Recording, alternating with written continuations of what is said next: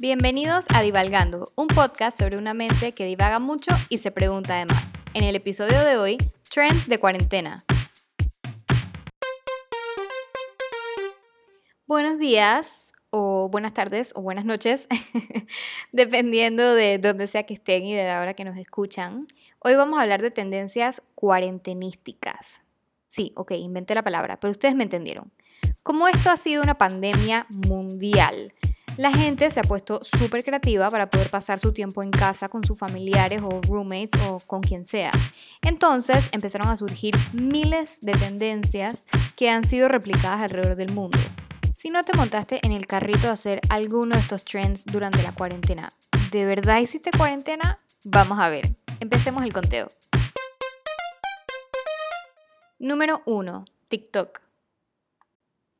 Bueno, yo no tengo TikTok, no he usado TikTok nunca, pero me entretengo demasiado viendo todos los bailes y todos los videos de, la gente que lo sube en Instagram eh, y me río demasiado. O sea, hay, hay, algunos que he puesto como tres o cuatro veces que tengo que volver a ver de la risa que me dan.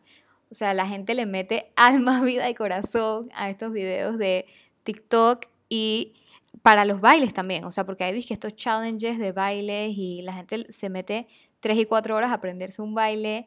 Eh, sé que, bueno, al principito de la cuarentena hubo dije, el challenge de J-Lo, de su baile de del Super Bowl y estaba la gente, dale que dale con el baile de J-Lo.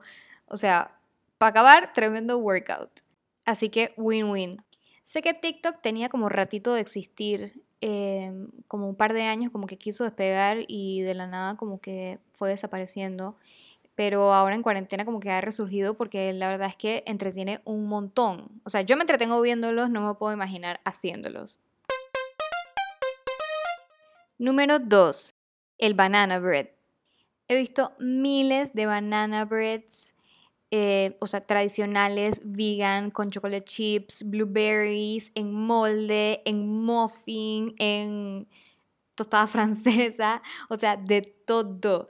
No sé si es una, si es porque es una receta relativamente fácil, en teoría, porque digo, yo quemo hasta el cereal, así que yo no les puedo decir si es una receta fácil o no, o si es porque en verdad es una delicia, pero wow, o sea, no, la verdad es que me está dando hambre, justo estoy viendo el video de uno y está bomb. Yo amo la comida, así que obviamente cualquier trend de comida para mí es top. Pero bueno, con este trend en específico creo que estoy un poquito biased porque mi abuela hace uno, ella le dice pan de guineo, no le dice banana bread. Y es en verdad la cosa más deliciosa de este planeta. Cuando yo me iba para la universidad, ella me hacía los pyrex esos grandes como cuando vas a hacer brownies, o sea, los largotes, los rectangulares.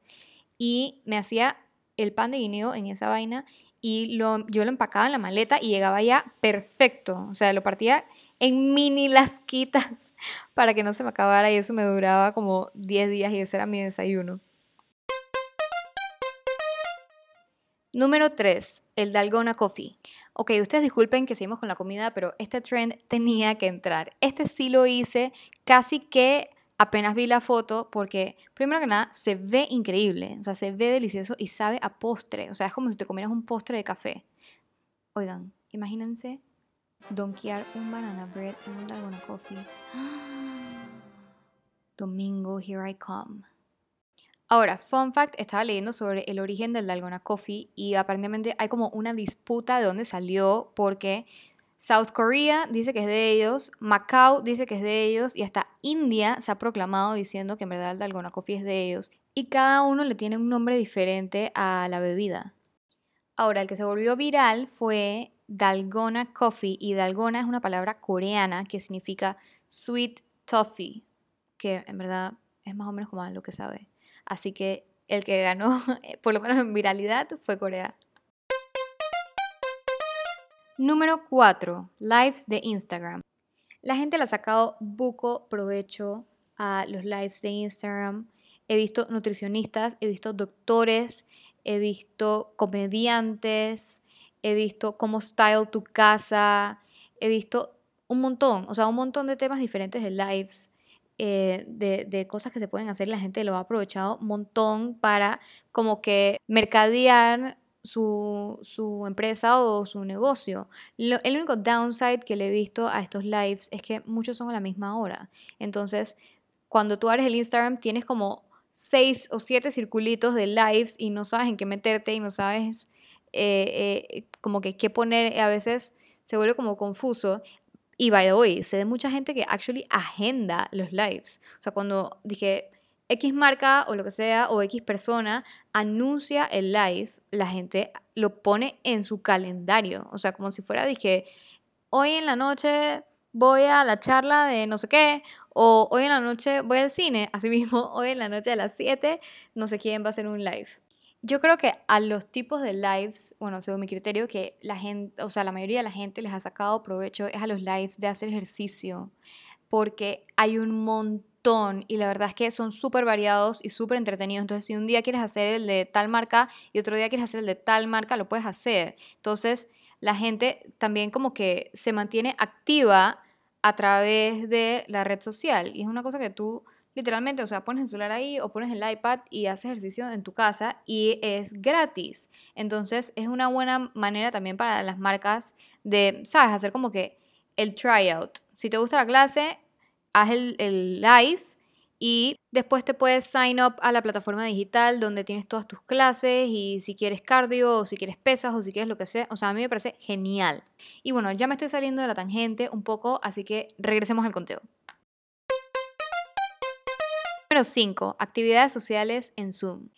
Esta es una que sé que la gente o lo ama o lo odia. Hay como dos bandos de, de las actividades sociales en Zoom yo he visto gender reviews, he ido a baby showers, happy hours, cumpleaños y o la gente lo ama o la gente lo odia porque algunos tienen como 50, 60 personas y la gente todo, todo el mundo quiere hablar a la vez y se vuelve como medio caótico.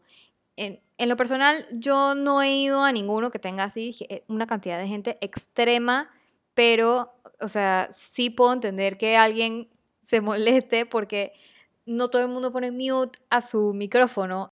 Entonces hay varios que quieren hablar a la vez y a veces como que overlap las conversaciones las unas con las otras. Que en verdad es un poquito annoying, pero si te pones a pensar, si estuvieras en un bar o si estuvieras en tu casa con un poco de gente, igual las conversaciones se van a overlap. Entonces por eso es que digo que hay dos lados de la moneda, porque hay gente que le encanta eh, hacer eventos en Zoom porque ves a todo el mundo y hablas con todo el mundo y hay gente que le parece un poquito annoying cuando tienes a tanta gente y la gente trata de hablar una encima de la otra. Pero bueno, al final it is what it is porque igual no puedes hacer la reunión, igual no los puedes ver, así que no te queda de otra que usar herramientas como Zoom para poder asistir a los eventos que otherwise estarías asistiendo en persona. Número 6. Rompecabezas. Estoy segura de que ustedes por lo menos han hecho un rompecabezas en esta cuarentena porque la verdad es que han estado por todos lados y me parece genial que hay gente que los está trayendo a Panamá para venderlos aquí. Genios, genios. Para mí rompecabezas no es mi actividad favorita para hacer, tengo que ser súper honesta, pero sí es verdad que te entretiene muchísimo y además es una actividad que puedes hacer con los niños chiquitos, puedes hacer con, con, o sea, puedes hacer solo, puedes hacer con gente.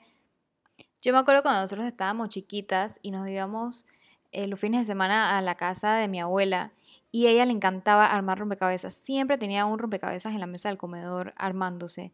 Y había una de mis primas, que nosotros siempre la molestábamos, una o dos de mis primas, que nosotros siempre molestábamos y decíamos como que, ¿por qué tú estás dando ese rompecabezas? O sea, vamos afuera, vamos a montar bicicleta y no sé, vamos a hacer miles de otras cosas y a ella le encantaba hacer rompecabezas. Y el otro día hablé con ella y me dice, dije, mira, tú, ahora todo el mundo hace rompecabezas, ustedes que tanto me molestaban cuando estábamos chiquitas. Número 7, tie-dye. Este trend lo amo, lo amo. Me encanta, me encanta, me encanta. Yo no había hecho tie-dye hasta hace poquito, que hicimos un tie-dye con las chicas de Acción y las chicas de S Canvas. Eh, las pueden seguir a las dos porque son lo máximo. Hicimos entonces un t-shirt tie-dye, un t-shirt S en tie-dye que cada una entonces pintó como ella quisiera y en verdad eso es lo cool de tie-dye, o sea, pienso que primero que nada es una actividad súper fácil de hacer y dos, es una prenda que te queda a ti y solamente hecha para ti, porque ningún tie-dye va a quedar igual al otro. Por eso que a mí me encanta. La mayoría de la ropa que es tie-dye, o sea, que están haciendo tie-dye ahorita mismo, eh, que he visto de diferentes marcas que están vendiendo es loungewear, que como ustedes saben, la doña en mí, ama el loungewear y es mi tipo de ropa favorito. Para mí es de los mejores trends que han sacado. Este último es mención honorífica, yo no creo que cuente como trend, pero sé que mucha gente ha invertido en comprarse el iRobot o el Roomba, que es el robotcito ese que anda por todas partes aspirando la casa. Quiero decirles que es lo máximo. En verdad es una de las mejores inversiones que he hecho porque I suck at barrer. Soy pésima, o sea, soy perversa. Y esto hace el trabajo por mí. Lo máximo. O sea, para todos los frescos como yo, esta en verdad es una de las mejores inversiones que van a hacer. Sadly, este podcast no está sponsored por iRobot, pero la verdad es que el bichito la hace. Se mete abajo del sofá, se mete abajo de la cama, se mete por todos lados, limpia todo, aspira todo. Y sé for a fact, además, que en PriceMart estuvo out of stock por buco tiempo. Así que hay varios de ustedes allá afuera como yo. Y bueno, eso fue todo por hoy. Gracias por estar aquí con nosotros. Espero que les hayan gustado. Si creen que hay un trend que se me quedó por fuera, por favor avísenme en mi Instagram, arroba. Y recuerden darnos follow en Spotify para que no se pierdan ni un capítulo. Bye.